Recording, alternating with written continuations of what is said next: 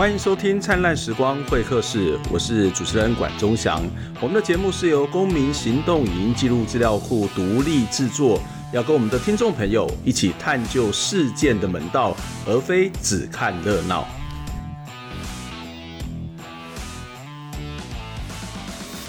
接下来跟大家谈一本书，这本书其实我觉得非常精彩，非常好看哦。你在看的时候，你会觉得说，好像是一本小说。可是它的确不是小说，而是一个真实的故事。这是由一个嗯，算是退役的检察官哦，就是待了三年九个月的检察官，离开了整个检察系统之后呢，在写完的这一本书叫做《扭曲的正义》哦。今天在线上跟我们一起聊天的是《扭曲的正义》的作者吴欣颖，欣颖你好。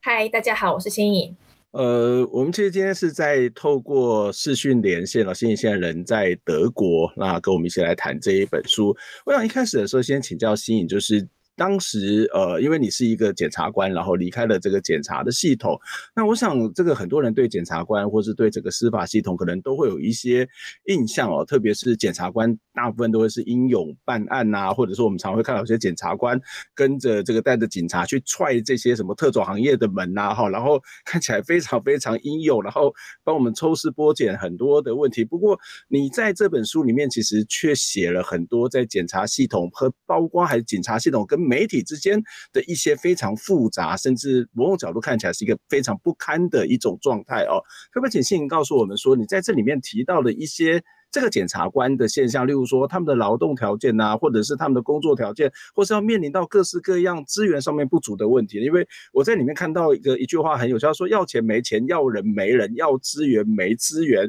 哎，这个是一个很严重的事情，因为。办案，你们在警察之后就该在你们嘛，对不对？收集资料，如果这些资源不够的话，怎么去收集这些资料、收集这些证据，证明一个人有罪或是无罪呢？其实就是这呃这本书，它其实呃我没有想过要把它当成小说来写，但是我觉得就是可能每个人切入的角度不好不同，所谓的、嗯、呃内行人看门道，外行人看热闹，那可能对于。这个体系一无所知的人，或者是就像我刚刚所讲的，可能活对于检察官也好、法官也好，或者律师也好，对警察各个职业的人，包含媒体在内职业的人，仍然活在就是说什么电视剧啊，或者是电影情节中。因为我们都知道，电影或电视剧他们一定会有为了剧情的关系，所以一定会有夸大，或者是说会有一些，或者本身可能编剧者他也不是这个行业的人，所以他可能有很多不了解或误解的地方。那可能很多民众就活在那样的世界里面，所以。他们看这本书的时候会觉得好像哎，好像在写小说一样。可是我必须很残酷的告诉大家说，这本书里面所有的内容全部都是事实。对，它就是对于就是呃第一线的实境的一个描述，而且其实事实上是可能很多人觉得这本书啊看完以后，有些人可能抱着猎奇的想法，就看完以后就觉得说啊跟我没关系啊，看一看以后好。那就觉得这个这这种现象不应该存在，然后就结束，然后完全不去想说这些问题。可事实上是这些问题之所以发生，其实每一个人，每我们公民社会中的我们民主，然后又我们是一个民主的选举的国家嘛，然后又是一个法治国家。其实我们所有的公民，其实都是这本书里面他可能构筑这本书的实境的一个嗯帮凶。对。或者说我们在点击荧幕的时候，它就是一个帮凶。那所以说，它其实这本书它其实是不是一个小说，而是实实在在的状况，甚至是可以说是它其实是一个可能我们每天在看新闻都会看到的实际的状况。大家可以发现这本书在后面的文献的部分，我们的编辑很认真的有把书把很多新闻都列入后面的参考资料。对。那如果大家看一下这些参考资料，会发现哇，这些新闻应该是大家多多少少都看过的。那怎么解读方法，或者说，哎，去写出真相的内容，竟然是如此的残酷。嗯嗯，那其实它才是真实的状况。可是事实上就是如此。嗯、那所以它其实严格来讲，它其实不是一本小说，而是一个实境。但是回到就是说，我们当初在念，呃，刚刚我只讲到高中法律，法律，嗯、对，那我念法律，那我后来念了法律以后，其实事实上是学校的老师教我们的东西。都是理论，都是法条的东西。因为，呃，法律系的教授是这样。我相信您是我，我不敢在关公面前耍大刀。但是，您传播学院教的东教的这些理论知识，也应该都是不可能出现在这本书里面的的的第三步。那呃，警察 对，那我现在警察是一种共生的关系，嗯，对，呃，应该不会出现在传播学院的，就是至少可能会提到这个现象，但是一定告诉学生们说不可以，就是有比如说。或者说跑去检察官办公室里面，然后然后 做一些奇奇怪怪的一些要求。那呃，警察学校、警察大学也好，或者是警专也好，也不可能教学生要，比如说要违法搜索，或者说要理论上不太可能教啦。然后或者说要做一些违法的事情。那同样的，回到我们法律系，其实法律系的教授也不可能教学生，就是所谓的呃。我们等一下可能，呃，等一下如果机会可能可以谈到的这些升管这些问题，或者说也，而且可能法律系的教授可能也不会知道说，呃，或者说也不会提到说，在实务上没有钱的状况之下怎么办？因为事实上是法条就规定的很清楚，应该要怎么做。那可能他们就会觉得说，钱的问题不是不是一个实务工作者应该要去烦恼的事情，也也反而我们应该做的事情是法律规定怎么做。那实务工作者就必须怎么做，应该是这样才对。所以，对，所以其实法律系教授也不会去讲说，呃，也不会跟我们提到说，呃，顶多就是在像研究所的 seminar，在研讨会的时候，老研讨课的时候，老师可能会提到实务的困境。但是事实上，要没在没有钱的状况下，要怎么解决这个问题？其实老实说，我相信没有人能够想得到，在没一毛钱都没有状况之下。要怎么去解决这些问题？我在里面提到了实实际的状况，例如说你们今天可能要去做送检定啊，或者什么。其实这个对我们来讲，这好像做一个检察官，一个检察系统应该要去收集完备的资料。但是看起来不只要钱没钱，要人没人，要资源没资源，就是感觉是一些基本要做的工作，他都没有办法做到。到底这个环境，到底这个资源出了什么问题呢？对，其实很多很多人都会，比如说看着新闻，呃，就是在指责说为什么没有做，没有没有做什么东西。嗯、但很多人可能根本想不到背后的问题，其实是，呃，国家根本没有这一笔钱给给。那我举一个例子来讲，就是说，呃，这前阵子不是到现在为止都还蛮引发蛮多新闻争议、新闻讨论的议题，就是比如说精神精神疾患者的疾、嗯、精神疾患而犯罪的议题嘛。那其实。呃，我想，我我我想，很多人可能不知道，说其实，呃，在刑事刑刑事诉讼法里面有规定所谓的鉴定嘛，那在刑法里面有规定所谓的因为精神疾患而导致辨识能力或者是心呃控制能力然后下降，嗯、或者是说严重呃或者是欠缺，然后可能在罪责上面可能会有无罪责或者就是所谓的无罪或者是减刑的部分。那在这个部分的话，其实精神疾患法。并发而犯罪的案例，其实，在实务上并不如，并不是像新闻所报道的这么多。嗯，嗯，那但是如果因为这些疾患而发作，然后而犯罪的时候，其实，在第一时间是侦查，嗯，然后可能侦查完背后才会起诉到法院。嗯，那进法院到距离犯罪的时间，可能已经长达呃一两个月、两三个月了。那、嗯、那在这在这段期间中，他被告可能有被羁押。他可能在监呃，在看守所里面有一些治疗，或者是有一些处遇，有一些比如说精神科医生可能会去投药这些的诊断。所以在这个阶段中，如果及早的阶段、及早的鉴定，可能是对于是有最有助于还原案发时他的精神状态的。嗯嗯、对。可是事实上是，我必须坦白的告诉大家，目前台湾的侦查实务是，呃，没有钱，一毛钱都没有可以做精神鉴定的。也就是说，没有预算有这个项目，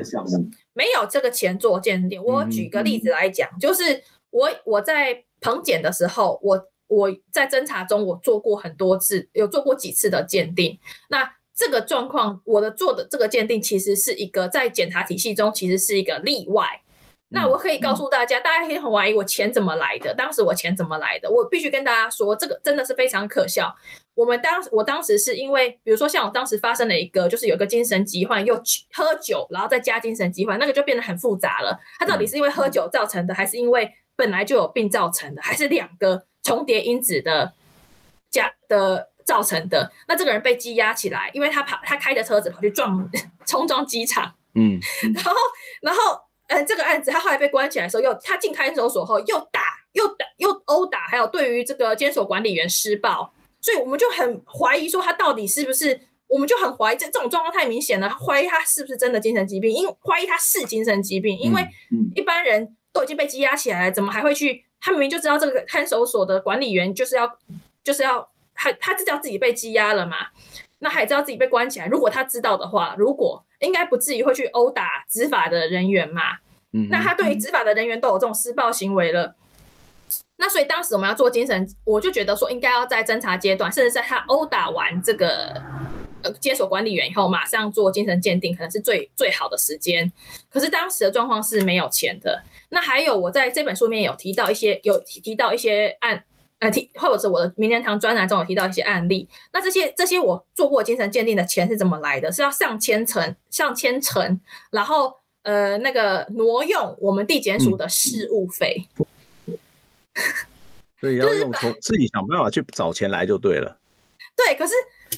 大家知道事务费不是拿来做鉴定的，如而且大家知道这个鉴定费用，坦白讲，台湾的精神鉴定费用在先跟先进国家比，真的已经很便宜了。嗯哼，嗯哼。尽管如此，但是一个一个鉴定，它最少最少要一万多，像我之前做的那一件，大概是一万六到两万左右的价码。嗯。大家可以想象一下，如果做了一件，如果事务费。这样挪的话，那我们地检署，那这个我们全台湾各地的地检署，其他的项目都不用做了，就专门帮精神鉴定疾患者做鉴定就好了。因为大家可以想象一下，做一件如果就要一两万支出的话，那地检署还有多少事务费可以付？因为那是事务费。所以其实这种挪、这种挪用、这种挪过来做的这种方法，其实它不是一个正规的做法。那所以必须要上千层，经检察长同意，还要考量，还要经过。比如说跟书记官长等考考量地检署今年的钱到底够不够，所以这种做法其实它应该说这种挪用它其实不是违法，它是合法的挪用，但是问题是会导致整个地检署，但是是一个不正常、不健康的，它也会去影响到其他的预算嘛。所以你对你可以看到，那那到底这个检查系统的预算到底一年是多少啊？呃，在这本书里面有提到，就是说我们所有的人，尤其像看社会新闻的时候，都觉得什么事情都是司法的事情。嗯，可这本书大家如果有兴趣的话，可以去查询一下我们台湾，好，这也是公开资料，台湾每年的预算编列，嗯，整个司法加法务部哦，法务部还包含了矫正系统，嗯哼，还包含了两岸就是狱政系统等等，嗯，对对，所有的加起来，整个司法，我们好像每天新闻都在骂司法，可是。嗯。整个加上整个司法院哦，而且司法院是包含了民事、刑事和这个和这个民事、刑事和这个行政等等的，还有公务惩戒等等的所有的案件加起来，而且司法院的预算是独立的嘛，嗯，所以它因为依依照宪法它是独立的，所以整个司法院再加法务部的钱加起来，大家可以看看大概占的年比例，占了我们整年度多少钱，这非常好。在这本书有提到，好像我提到二零一七年的预算，对，那。我只能说，它非常的，他是它在国家的整个预算里面占的非常少，更不要说，因为法务部隶属于行政院底下，嗯、所以因为这种预算的这种，法务部其实是很穷的啦，很没有钱的啦，跟大家所想的不一样。我们的我们台湾的整个预算，全部几乎都集中在所谓的国防和这个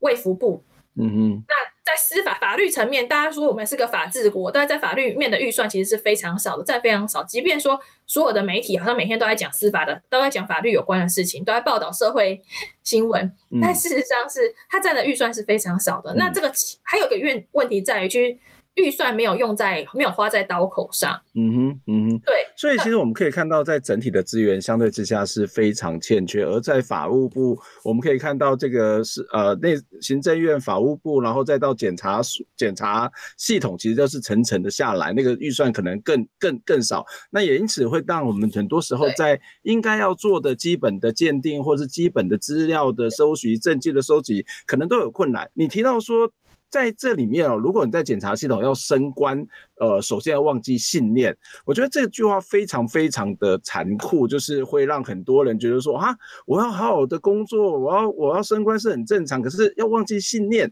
这个其实是一个理想跟现实上面一个冲突，而这个理想没有办法实现，可能跟你刚刚谈到的那些种种的资源或是内部的评鉴系统有关。我们先休息一下，我们再回过来讨论这个话题。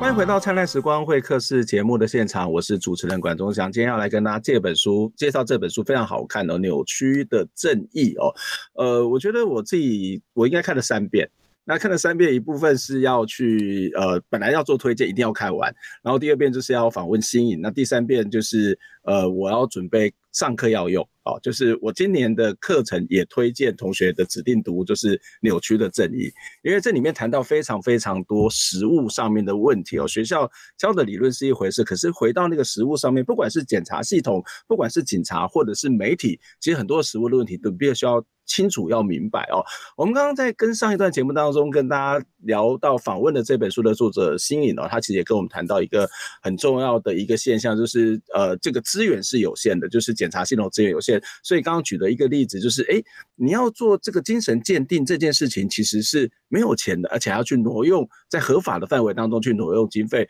那当然不会是那么多人都发生精神鉴定需要这样的一个一个所谓的送送精神鉴定这件事情。可是有很多包括好了车祸的鉴定，或者是一大堆各式各样的鉴定，难道这些跟大家民众生活有关的这种所谓的法律的必要程序，检察官也没有办法，也没有资源做吗？这部分哈，我觉得还蛮有趣。讲到车祸的话，就是我要讲一下，就是说我以前就更早之前，我一分发的时候在澎检，那澎澎湖地澎湖不是直辖市，但是现在的经费我不现在的钱我不知道，我是说是当年，我想当年，嗯，三五年前，当时因为它不是直辖市，所以当时如果是由司法机关，就是由地检署或者法院送鉴定的话，是不用收费的。但是我后来调到。在澎检做了两年后，调到新北检，新北检是直辖市。我发现直辖市对于就是那个司法机关送的车祸鉴定都要收费。那每一笔的费用，呃，当年我不确定现在的钱多少，我忘记去要去查询。现在每一笔是每一个人每一件车祸大概是三千块钱。嗯，呃，当年是三千块钱。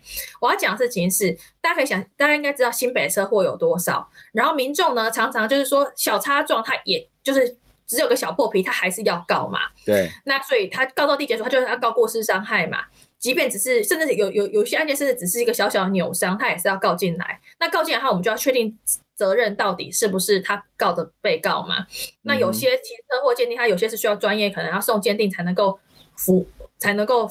民众才能够信服嘛。那这但是这笔钱的部分的话，是一笔三千块是没有钱没有钱的，所以通常都是要要求要当事人。自己支付。那我很多律师，我很多朋友是律师，像当律师在跟当事人咨商，比如说车祸案件，他接下这个 case 的时候，就会告诉民众说，哎，之后检察官可能会要你做鉴定，这笔钱可能得支付。就如果委任律师的当事人就会清楚，但如果没有委任当事律师的当事人，他就可能就在侦查庭面曾经发生过就大吵，说为什么我已经又倒霉了，为什么要付这个钱？那你不想付这个钱可以啊，但是就是没钱做鉴定，因为地检署没有这笔钱。这是最现实的问题，嗯、对，嗯，所以其实很多资讯，呃，基本的资料也因为这个经费的关系，它事实上就很难收集，但也会影响到最后的这个法院的判断嘛。会会，当然会影响到，但是事实上是，其实就是说，通常的鉴定结果，通常鉴定结果跟就是检跟我们法呃跟法律专业人员的判断，除非是那种很复杂的那种车祸，我、嗯、通常的鉴定结果应该跟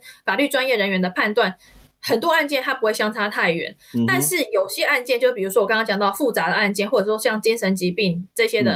案件，嗯、或者说还有像火场呃火灾现场的鉴定，那有些当事人可能就是会不愿意信服，就是消防消防那边的鉴鉴定结果，嗯、他们觉得要要求要委任，就是比如说像是呃成大啦，或者是公立大学第三方，嗯、对对第三方的鉴定。可我要讲的事情是，如果说像这种。大学的专业团队做鉴定的话，你一定是要给人家鉴定费用。对，当然，除非是这个案例特殊性，比如说上了媒体新闻，然后学校单位认为他有研究的，刚好也有研究的实物给学生实物练习，要、嗯学教授们也想要做这样的那个这种合作。那当然这，这这不是长久之计，就是说去凹人家免费帮你做鉴定，它不是长久之计。但事实上是目前台湾的状况大概就是这样。嗯，你在这本书里面其实也是我们上一段提到的，我觉我觉得那个非常震撼，就是要升官，首先要忘记信念。为什么你要下这么重的标题来做这样的一种很严厉的指控，或者是很严厉的描述在现实的状况呢？就是我们的这本书的小标题，其实多数是编辑下的，嗯、也就是说，嗯、呃，也就是说。呃，编辑看完这些初稿以后，然后重新做整理以后，他认为这一部分的内容其实讲的就是这些事情。那我也，对那我看到编辑下的标题后，这部分我也没有意见，因为我认为也是呃，事实是如此嘛。事实上确实是这个样子。他而且但是不是每个人都会忘记信念，而是这个体制逼着我们要去忘记信念。嗯，所以标题是这样下。那事实上是呃，在检察体系中有一套升官图，就这套升官图大概就是说，呃，当基层当检察官当满了几年以后，就可以开始遇到面对要不要升上所谓的主任检察官。那升上主任以后，他有机会可能之后身上在身上当相阅，或者说在主任中在遴选，他可能在升上二审高检署当检察官。那当上高检署的检察官以后，也有机会再派到各个地检署当检察长，然后也有机会升任高检署的主任检察官。那事实上，呃，如果大家有兴趣的话，呃，看有看完这本书，然后也有去看，就是我之前有录过在公司录过的小简夜未眠的节目的话，嗯、就会知道当时我们在那个节目中有讨论到，就是说越往上工作是越轻松。大家可以想象高检署在做什么？嗯、呃，高检依照刑事诉讼法规定，高检署他侦查的案件只有内乱外患、妨害国交。但是这种 平常不会发生啊！台湾台湾有多少内内乱外患、妨害国家、国妨害国家？我们又不是缅甸，嗯，所以所以说，呃，高检署，然后这边就审核在议案件。前阵子发生的就是地检署和高检署，台中地检和高呃台中高分检发生的冲突事件，就是因为高检署的在意，然后然后把这些地地检署检察官他们认为要评定不良好，就发生这样的一个争议，嗯、就。也就是说，高层和基层之间的，因为高层，因为高检署检察官久不办案，他没有实际上在从事侦查，他已经脱离侦查很久，下面常常会天外飞来一个可能远古时期的侦查手法，然后要求地检署检察官这样做，而且，所以这就是其实长期以来就发生这样的问题。那大家会发现，官越高，责任越轻，事情越少，而且还可以怎么样子？还可以滥用权势。然后来惩来评鉴或要要把这个地检署检察官送，只要不合他心意，就比如跟他公然对着干的这些检察官，去想办法去弄他，甚至是跟媒体抱在一起，然后透过媒体去报道这些检基层检察官的片面的黑料。嗯，那在这种状况之下，当然大家当然会想要往上升，而且谁不想要权力？嗯、可是问题是，我要讲一个最残酷的事实是，呃。因为我在司法官学院两年受训两年，然后又当检察官当了三年九个月嘛。我坦白讲，我跟我的，比如我跟我的这个资深的学长姐们有讨论过，就是说我们其实没有多少人真的能够了解升官的标准。嗯，就是我们其实不知道，我们不是很清楚，至至少在过去不是很清楚，我要怎么样才能当上主任检察官？我要怎么样才能够从主任检察官身上？高检署当检察官，这个这整个升官图存在，我们都知道要这样升，可是标准何在？所以前阵子之前检改社有人推出主任票选，可是，在票后来推出了主任票选检察官后，又发生了有原则必有例外，高层又拿手又把手伸进来，然后要在中间做一些搅和，比如说把票选名单再增加一个遗珠名单这一类的，你就会发现说。那这个遗珠名单为什么高层可以再放一些人进来？这个东西到底是怎么回事？我们没有人知道。所以这种状况之下，他就会想办法，比如说，如果自己成为一个呃上了新闻的大检，然后受到媒体的关注，然后办出很多轰轰烈烈的大案，那也许也大家就会想，也许我有机会升官。那因为很多人都是走这样这条路上去的，所以就很多人都会想，那我就这样子走。更严重的问题就是我刚刚刚好您提到，就是更严重的问题就是说，呃，其实我们圈内人很多人都知道说，在升主任或者这种主任往上升的前戏，尤其升主任前戏，有些检察官会开始起诉一些媒体的大案，但起诉后到法院后，这个案件就成了什么烫手山芋，因为侦查不完备。对，公诉检察官也抱怨，因为公我们说公诉检察官就只说这件案件他起诉到法院后，我们不是会有个立庭的检察官？嗯，那在大地检，公诉检察官和侦查检察官其实是不一样的两个人。那像我在澎湖地检是几案几例，就是我起诉的案件我自己去立庭，嗯，所以我我起诉的那个烂案以后，我就要自己吃承担。嗯，但是在大地检的话，呃，公诉和侦查是分开的，所以公诉检察官就开始抱怨公诉检察官。其实私底下会抱怨侦查检察官侦查不完备的，那变成说，公诉检察官和法院就要承担这个烂摊子。那最后可能他起诉了一堆的贪污案件，一排一百件案件，假设一百件，可能中间只有两三件判有罪而已。或者像毒品案件，一口气起诉一百多件毒品，但事实上只有几件能够判有罪，或者说因为证据不明确，呃，一审到二审，二审改判，然后又又怎么样，然后到审高最高法院，最高法院又发回，像一件毒品案件，最高法院发回两三次的都有。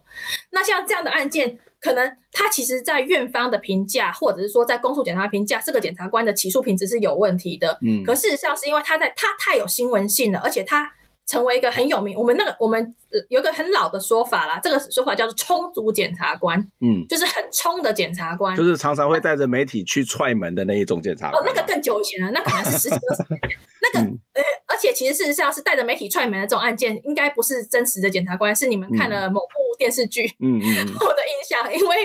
其实事实上您刚刚讲的，就是说我父母亲可能也。这个问题可能得问我的父母亲，当时为什么让我念法律啦？嗯，不过其实事实上是电视新闻说，大家看到的某某某电视剧有名的叫《廉政英雄》里面的廉政英雄，而且我要讲廉政英雄最荒谬的事情是还是法务部合作的，但事实上里面的剧情。呃，所有的只要是念法律的人，不用，其实不用实务工作者，只要是大学生，全部都会很傻眼，因为我们都知道，我们现在是呃法治国家。那检察官的工作，就我在书里面一直不断的强调，就是说检察官他其实所谓的法律守门员，嗯，他是透过程序正义的方式来发现实体正义，因为我们每一个人都是凡人，我我本凡人，我们不是神，我们不可能从神的高度来呃预测或者说通灵，然后了解事。嗯所以你只能从 SOP 和程序来找到真实真相，嗯、所以我们是不可能跟当事人打架。嗯，或者是殴打。对，那个打架在新闻的话，在那个《廉政英雄》里面实在是非常荒谬。你刚刚提到在升官之前，这样的一个这样的一个案子会特别的多。那这其实就是一个媒体效益、媒体的这个注目嘛。这当然可能会认为他可能会认为说，这个对他的升迁是有一些帮助的。可是回到一个跟媒体的关系里面，其实你这里面除了处理跟警察关系之外，另外一个部分就是跟媒体的关系。提到一个很重要的东西叫侦查不公开。我记得在十几二十年前，我大概就跟高永成律师哦，现在的监委，然后跟司改会，我们就在推动侦查不公开。可是每次在谈侦查不公开的时候，其实有很大的阻力。这个阻力一部分是来自于这个检警的部分，好，那另外一部分是来自于这个媒体哦。检警就是，其实你叫跟他讲说侦查不公开，他最后还是有很多的方法去。泄露出去了哈，可是从媒体的角度来讲，他就是说，哎，你侦查不公开，其实就是会有某种的吃案的可能呐、啊。你侦查不公开，那我怎么在媒体怎么报道呢？甚至我们可以看到，呃，一部分有名的纪录片里面，这个岛国杀人记事里面提到的苏建和案，那也看到蔡从龙导演他其实在采访的过程当中，常常受到警检方的这个各式各样的阻挠，那也因此他会有一些比较属于突袭式的采访。那因为侦查不公开，然后检察啊、检察官又不愿意去讲。这些东西，所以他会有很多突袭式的采访，所以看起来从不同的角度、不同的立场，他在对政策不公开的这一件事情，其实是有不同的这种期待或者是不同的反应的。其实我觉得最大的问题是，我觉得侦查不公开原则的滥用吧，因为其实很、嗯、那个这个部分可能发生了一个误解，就是说，呃，如果说是在苏案、苏建和案侦查的初，我们知道案件，这是对于刑事诉讼法的理解的问题，就是说在案件的侦查初期到。侦查终结为止，它是属于侦查不公开的范围。这部分其实大家可以去参考侦查不公开作业要点，它都有规定，就是说我们所谓侦查不公开的范围。嗯，对。但如果一个案件它已经，比如说它已经定验了，它已经三审判决定验，那可能之后可能还有再审或非常上诉的机会。不过再审和非常上诉终究是一个特别的程序啦。嗯嗯嗯。那或者说一个案件都已经一审判决了以后。那如果媒体想要去了解这个案件的侦查过程，或者是呃，或者说像嗯，可能有些出于就比如说出于职务监督的这些角的这些角度，想要去了解这个案件的过程的话，它其实嗯，对于这件已经公开的判决，而且判决里面都已经写出事实了，嗯，对不对？那也写出了判决书里面一定会交代证据有哪些。那想要去了解这些证据的内容，它本身这个部分的就不是侦查不公开的范围。嗯，但是我们所讲的侦查不公开，就是我在书里面提到的事情是这个案件，就是大家可以知道，我说办公室里面的卷宗，它是什么案件？它是侦查组检察官在办公室里面卷宗。那这些是什么？比如说检察官在研究的案件是什么？是还在侦查中的案件，它不是一个已经侦查终结的案件。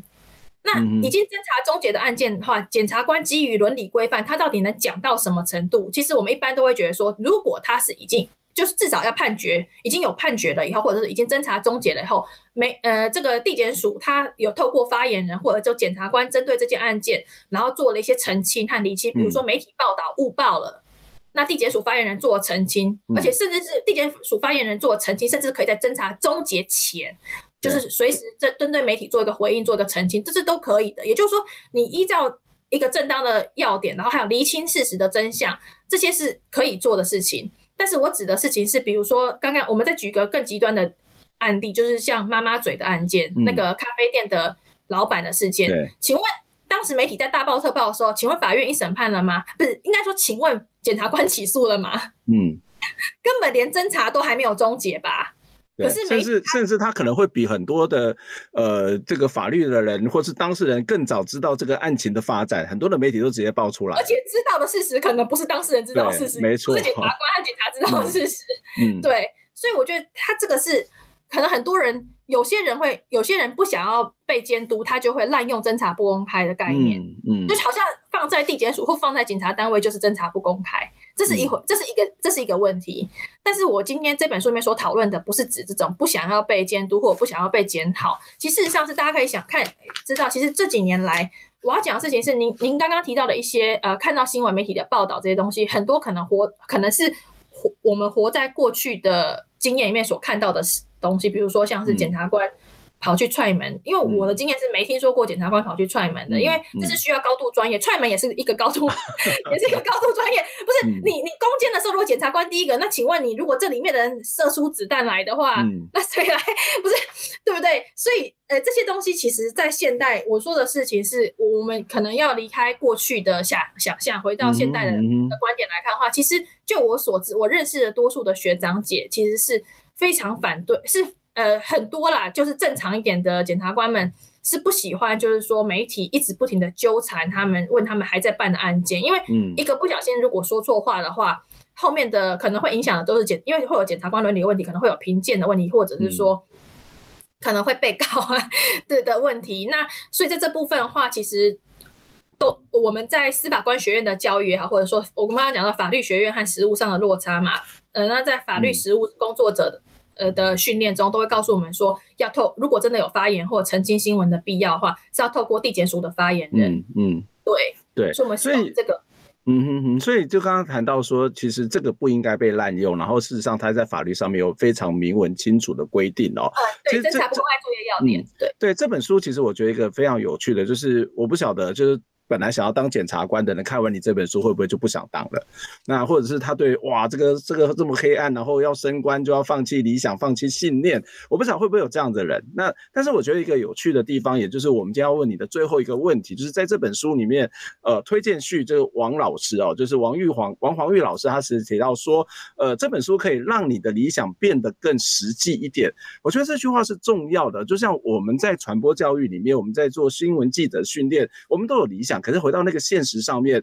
它实际上不太实际的，所以我们在课程当中会常常会跟他讨论一件事情，就是如果今天老板要叫你做自录，那你觉得做自录性行销是不对的，那你怎么样去拒绝老板，但是又能够维持理想？我相信在这里面也许没有很明确的指出这个解决的方法，但是让大家认清事实，恐怕是一件很重要的事情。这是不是也就是你写这本书的目的之一呢？在这本书里面的，不管是前言也好，或者是后面的后记也好，后面补上的后记也好，或者说我们还能做些什么？那个最后面的尾声那个部分，其实一再，其实也不是没有明讲，是已经暗示，呃，也不是，嗯、也不是暗示，是已经是直接明讲了，对，明确的指出说，其实我们每一个人都是这些问题的帮凶，也就是说，我们在。嗯当我们在骂体制内的人的时候，在骂每一个新闻事件的时候，大家有没有想过，你们的这个骂本身，可能其实就是助长这个体制文化的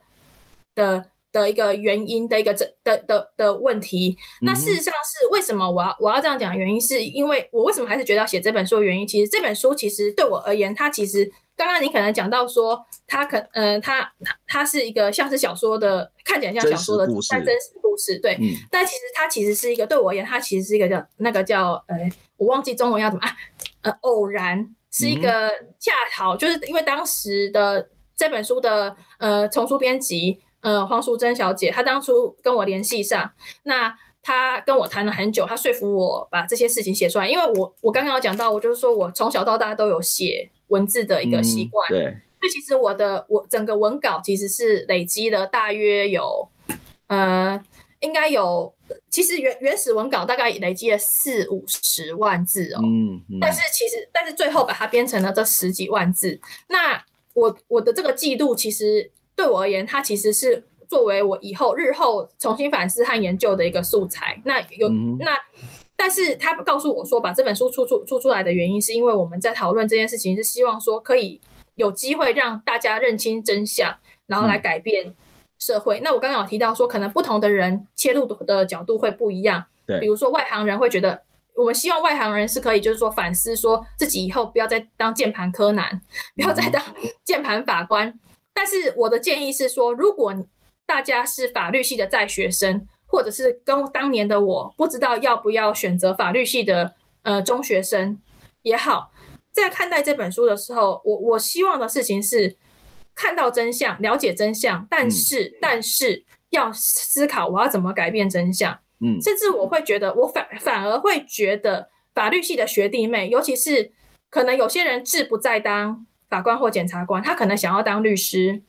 嗯，他可能想要。出国深造，从事学术工作，或者他根本就要转换别的跑道，从事其他的行业。但是我会觉得说，如果有机会可以考，呃，还是可以。虽然说现在司法官很难考啦，但如果有机会的话，我反而会觉得，呃，在这本书里面提到，我当初进当检察官的，我刚刚没有讲到刚检当检察官原因，是因为我指导教授就是王宏玉教授，他跟我说，嗯、我们要进入体制，了解体制，然后才有资格批判体制。对，同样的道理，如果想要成为一个学术工作者，想要批判检察体系，想要批判司法实务的话，那呃，其实应该还是要有一点实务经验，才能够切中的，才不会发生学术和实务脱钩的问题。嗯、也就是您刚刚讲到，嗯、你们在媒体教育的时候会告诉学生说，哎、呃，如果发生这些事情的话，那要怎么处理？那是不是也是因为您了解实务上有这样的事情，嗯、所以才会教育学生？要怎么处理？就不能够是空谈理想。嗯，对，所以我会，我反而相反是说，我觉得如果有机会的话，反而应该也是要进入体制，嗯，然后去了解。那我举一个例子来讲，就是说像呃，我现在人在德国嘛，那德国的这个法学院的这个 Bachelor 的这个学制，就是学士班的这个学制是有学士是要考国家考试的，嗯，那他们在学。学学校学习完毕了以后，需要去考他们所谓的呃 Staatsexamen，就是所谓的这个国家考试的第一试。嗯哼。那第一试考完了以后，我们台湾的考试就是一试一试一试这个笔，呃一试是选择题嘛，然后二试是考申论题嘛，啊就是那个或实例题，申论或实例题嘛。那三试的话就是口试，然后接下来才进司法官学院去实习。实习两，而且要长达两年的时间，然后再分发出来。可是德国是不一样，德国是什么呢？德国是考完一试以后，而且他们是法官和司法官是呃，法官、检察官和律师都是一样的，就是说考完一试以后，接下来要进到这个所谓的这个呃司法机关或者是律师事务所去做这个实务的实习。然后实务实习完毕了以后，而且要通过这个实务实习以后，才能考第二试。嗯哼，嗯哼，也就是说，那第二试的考试就是所谓的实务考试。对，所以跟台湾是不一样的。那这也是为什么，比如说德国的非常，尤其是新进，尤其年轻人，我注意到非常多的年轻的教授，新进的教授们，他们呃本身有什么呢？本身也曾经他的那个 Lebenslauf 就是人生履历中可能会写几年到几年曾经担任过检察官，嗯哼，或者他们可能会说在哪些地检署实习过。所以是跟台湾的状况是不太一样，所以我反而会希望，就是说我反而会建议说，不要害怕进入体制，但是最大的问题在于什么呢？呃，莫忘初衷，因为人都是体制，人和体制其实很容易一个辩证的关系啊。对，而且很容易，因为我我刚刚有讲到酱，我在这本书里面，或者说我之前常常提到酱缸文化，嗯嗯，就是说你进入这体制以后，我本来是。充满理想的大学生，就是我整个人背后好像都发光发热，然后在研究所的时候都侃侃而谈，说我们实务工作者不能怎么样，嗯、我们面对这些问题的时候应该要怎么样。就站在一个道德的制高点上面在谈这些事情。对，我们都很会讲，嗯、但是像进入体制后，发现就我就有时候就发现，哎，怎么那些学长姐们怎么都好像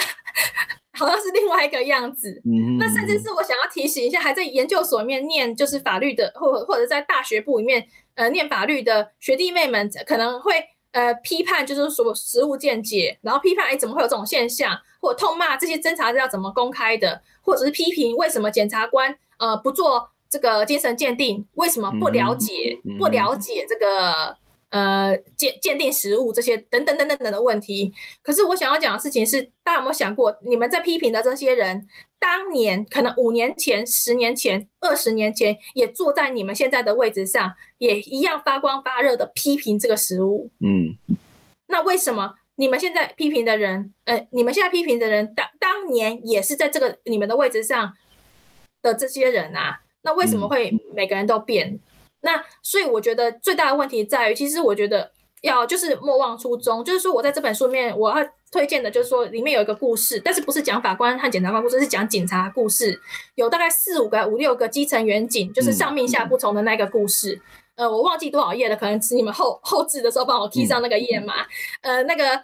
有提到就是几个警察，他们原尤其是基层员警是一线三的员警哦，所以的一线三就是写信给你一些回应嘛。对对对，他们当年、嗯、其实这件事情，其实我必须坦白讲，是我之所以知道这个案件原因，还是当时的公诉检察官感，当时这个承办案件的公诉检察官感到非常意外，因为这个副所长被起诉了嘛。那公诉检察官觉得，哎，怎么会有会会有这个基层员警抗命，而且他们甚至是作证作证对这个副所长不利的证书，这个在体制内是非常，尤其警察的那个体制是非常困难的。那为什么有人可以做到？那为什么有人却融入了这个酱缸之中？嗯、所以我觉得，与其一味的怪体制，你大家想，体制是怎么产生的？不就是一群人一起产生的吗？嗯，所以我才这篇文章中才说，人和体制到底是谁出了问题？其实我觉得就是鸡生蛋，蛋生鸡。嗯，而且这些问题其实纠纠缠缠，缠缠绕绕，我们早就已经分不清楚是谁先错，又是谁错的更多。嗯。